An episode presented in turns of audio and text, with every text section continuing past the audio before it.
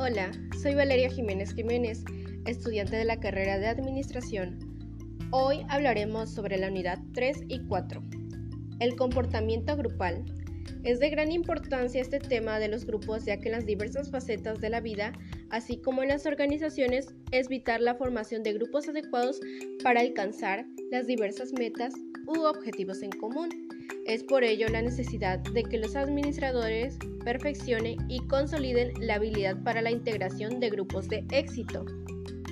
El grupo está integrado por dos o más individuos que interactúan y son interdependientes y que se han juntado para lograr objetivos particulares.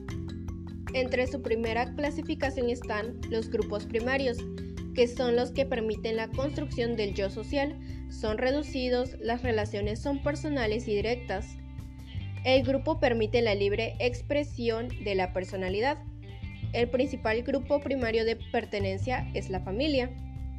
Grupos secundarios son más característicos de participación en instituciones. Es un grupo amplio de relaciones impersonales e indirectas. Algunos ejemplos de este tipo de grupos son un club de teatro, grupos de idiomas, equipo de fútbol y equipo de un área dentro de una empresa. La siguiente clasificación es de acuerdo a la estructura del grupo. Grupo formal es un grupo planificado de carácter racional, actúa de acuerdo a los fines y necesidades de la organización. Algún ejemplo sería el departamento de inglés o el grupo de primero B. Grupo informal los procesos de interacción son espontáneos, los vínculos son afectivos la mayoría de las veces, los fines y necesidades son personales y las normas son flexibles y acordadas. Algún ejemplo de grupo de ese tipo son los grupos de estudio a libre elección o el equipo de fútbol de compañeros de trabajo. Los equipos de trabajo son un conjunto de personas cuyos esfuerzos individuales dan como resultado un desempeño mayor que la suma de aquellas contribuciones individuales. Un equipo de trabajo genera una sinergia positiva a través del esfuerzo coordinado. Para la creación de equipos de alto desempeño se toma en cuenta el tamaño. Los mejores equipos de trabajo tienden a ser pequeños. Las habilidades de los miembros. Está la experiencia técnica, la habilidad de solución de problemas y toma de decisiones, las habilidades interpersonales, la distribución de papeles y promoción de la diversidad, el compromiso como un propósito común, las metas específicas, el liderazgo y estructura y la responsabilidad. Una buena comunicación es esencial para la eficacia de cualquier grupo u organización. En cambio, la mala comunicación es probablemente la causa más citada de conflictos entre personas. La comunicación cumple cuatro funciones principales en un grupo u organización. El control, la motivación, la expresión emocional e información. La comunicación es eficaz para controlar la conducta de los miembros al fomentar la motivación. La misma proporciona un escape para la expresión emocional de sentimientos y de satisfacción de necesidades sociales que facilita la toma de decisiones. Para que haya comunicación se necesita una intención manifestada como un mensaje que va a transmitirse. Va de un origen, el emisor, a un receptor. El mensaje se codifica, se convierte en una forma simbólica y se transmite por obra de algún medio canal al receptor, quien retraduce, decodifica el mensaje enviado por el emisor.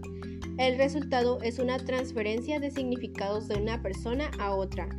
El proceso de comunicación está compuesto por siete partes que son la fuente de la comunicación, la codificación, el mensaje, el canal, la decodificación, el receptor y la retroalimentación. Podemos definir al liderazgo como un proceso de interacción entre personas en el cual una de ellas conduce mediante su influencia personal y poder las potencialidades y actividades de un grupo para alcanzar una meta en común a fin de transformar tanto a la empresa como a las personas que colaboran en ella. La importancia fundamental del liderazgo en las organizaciones consiste precisamente en gestionar su potencial, transmitir esa motivación y descubrir oportunidades a favor del negocio. Entonces, el liderazgo es importante, ya que es vital para la supervivencia de cualquier organización. Es importante por ser la capacidad de un jefe para guiar y dirigir. Una organización puede tener una planeación adecuada, control, etc. y no sobrevivir a la falta de un líder apropiado. Y no sobrevivir a la falta de un líder apropiado. Incluso dicha organización puede carecer de planeación y control, pero teniendo un buen líder puede salir adelante. El poder es un proceso natural en cualquier grupo u organización. En las organizaciones públicas o privadas, los directores ejercen el poder cada día para conseguir sus objetivos y en muchos casos para reforzar su posición. El poder es un mecanismo utilizado continuamente para alcanzar los objetivos empresariales, grupales e individuales. La mayoría del poder en las organizaciones está en las manos de los altos directivos. Estos se han dado cuenta de que el reparto de poder es importante para la mayoría de los trabajadores y para la propia organización.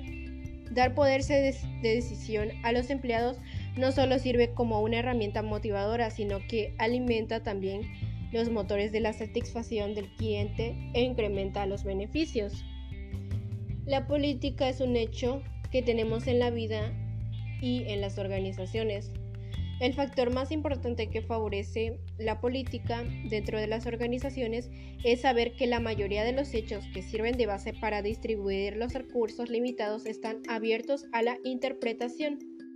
Debemos de estar preparados y saber manejar en el entorno laboral los conflictos venideros.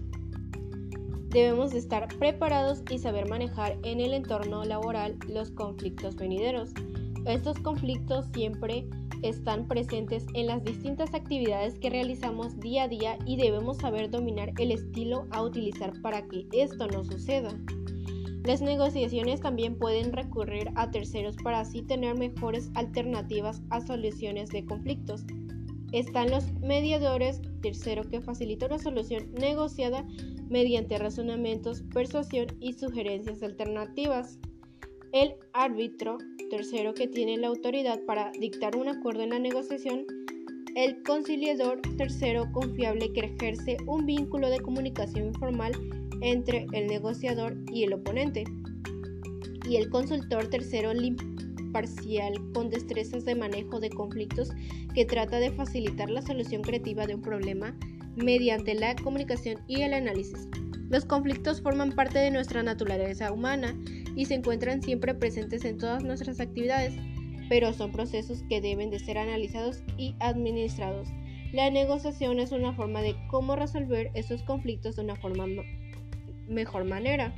Este es un proceso que requiere disciplina, meticulosidad, planeación, estrategias, emociones y actitudes. Lo importante de la negociación es la importancia de la relación y del resultado. Unidad 4. Los sistemas organizacionales y comportamiento organizacional transcultural. ¿Qué es la cultura organizacional? La cultura organizacional es el conjunto de creencias, hábitos, valores y actitudes y tradiciones de los miembros de una empresa. La cultura organizacional se expresa a través de sus estrategias, Estructuras y sistema. Una organización con valores y normas claras promueve conductas positivas que se traducen en una mayor productividad dentro de la empresa y en una adecuada proyección de la organización fuera de ella. Mercado Libre es uno de los principales ejemplos de la cultura organizacional en Latinoamérica y el mundo. ¿Por qué? Con presencia en 18 países, es la empresa de comercio electrónico más grande de América Latina. Dentro de sus valores principales se encuentran el emprendedurismo, el trabajo en equipo y la ejecución. Para esta empresa, los empleados son el principal capital de su éxito. Otorga beneficios, servicios y actividades orientadas a promover su bienestar dentro y fuera de la organización. En 2018 fue elegida por la consultora Great Place to Work como una de las mejores compañías multinacionales para trabajar. Entre los tipos de cultura organizacional que tenemos está la cultura organizacional orientada al poder, en donde su objetivo es la competitividad empresarial. Por eso los valores y la cultura en general están orientados a destacar su posición en el mercado. El liderazgo empresarial es su principal vertiente. La cultura organizacional orientada a las normas, que es la que busca la estabilidad y seguridad de la compañía con un cumplimiento estricto de las normas y reglas internas. Por lo tanto, pues es común que se apliquen sanciones a todo el que le infringe. Se apega mucho a los procesos, protocolos y procedimientos para garantizar un funcionamiento correcto. La cultura organizacional orientada a los resultados su objetivo es la eficacia y la optimización de los procesos laborales. Además, prioriza las metas a corto plazo y fomenta el ahorro de recursos, tanto materiales como humanos. La cultura organizacional orientada a las personas. Esta cultura por lo general se centra en el desarrollo personal y profesional de su equipo de trabajo. Fomenta valores sociales e incita a la motivación y a la creatividad también es incluyente y busca la satisfacción de los clientes y de los colaboradores. Comportamiento organizacional transcultural. Hoy en día las organizaciones multinacionales añaden nuevas y poderosas dimensiones al comportamiento organizacional. Los administradores de hoy deben adquirir el lenguaje y las habilidades interculturales para tratar como personas, clientes, proveedores competidores y colegas de otros países, ya que las empresas multinacionales complejas exigen hasta el límite de las habilidades de comportamiento de los ejecutivos. Entre los factores que afectan las operaciones multinacionales están las condiciones sociales, ya que en muchos países la condición social predominante es de escaso desarrollo de los recursos humanos Existe esa escasez del personal administrativo, del científico y técnico, deficiencias que limitan la capacidad de empleo productivo de la mano de obra local. El personal con las habilidades necesarias tiene que importarse temporalmente a otros países, mientras que amplios programas de capacitación empiezan a preparar a los trabajadores locales. Las condiciones legales y éticas. Los sistemas legales varían mucho de un país a otro, en particular en cuanto a las leyes laborales y las prácticas de negocios. Un problema importante que afecta a las compañías multinacionales ha sido cómo enfrentar las convenciones, las costumbres y los comportamientos éticos locales. Los ejecutivos deben estar conscientes de las posibles diferencias legales y de valores éticos que definen los comportamientos aceptables e inaceptables en los diversos países. Las condiciones políticas. Las condiciones políticas que tienen efecto significativo en el comportamiento organizacional abarcan la inestabilidad de los gobiernos, las tendencias nacionalistas y la subordinación de los patrones y mano de obra a un gobierno autoritario. Las condiciones económicas. Las condiciones económicas más significativas en las naciones en vías de desarrollo son el ingreso per cápita más bajo, mayor inflación y la distribución desigual de la riqueza. Un problema económico habitual en los países en vías de desarrollo es la inflación. La inflación hace que la vida económica de los trabajadores sea insegura, alienta en ellos a gastar rápidamente su dinero antes de que pierda el valor, hábito que agrava el problema inflacionario de sus países. Pese a las dificultades en otros países y la situación política y económica con los consumidores y trabajadores en sus propios países, algunas empresas han transferido parte considerable de sus operaciones de producción a otras naciones. Aún queda un importante obstáculo que las empresas deben superar, las diferencias culturales. Es precisamente la gestión de esta barrera cultural la que puede marcar la diferencia entre el éxito y el fracaso en un proceso de internacionalización empresarial. Y es que no solo el idioma, sino también las distintas costumbres y formas de relación pueden representar una dificultad para la negociación, el entendimiento y el acuerdo. Según los expertos, la mejor vía de adaptación de directivos y empleados a un entorno multicultural es la formación. Los profesionales deben estar preparados para enfrentarse a situaciones nuevas, para trabajar en otro idioma y para relacionarse con otras culturas. Por eso son tres los principales aspectos que debe afrontar la empresa. El idioma, es fundamental que los profesionales de la empresa estén preparados para poder comunicarse en un ambiente internacional. Para ello es imprescindible no solo que tengan un nivel adecuado, sino que además cuenten con la seguridad y soltura necesarias para desarrollar su actividad, para relacionarse y para expresarse en otro idioma.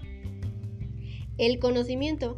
Conocer las costumbres y convenciones de una cultura puede evitar malentendidos, errores y tergiversaciones. Los hábitos sociales y empresariales varían mucho de un lugar a otro del mundo, por lo que el aprendizaje de este tipo de prácticas es importante para lograr una relación fluida y clara. Y la gestión de los recursos humanos. La diversidad cultural es la plantilla es probablemente uno de los mayores retos a los que se debe enfrentar la empresa la generación de confianza, la gestión eficaz del conflicto y una buena selección del personal por parte de responsables y directivos son algunas de las acciones que más pueden beneficiar el funcionamiento de la actividad empresarial. Hoy en día ya nadie tiene duda de las ventajas que la internacionalización puede brindar a las empresas. Sin embargo, no son pocos los retos a los que se deben enfrentar su capacidad para superarlos dependerá sobre todo de lo mucho o poco que estén dispuestos a aprender.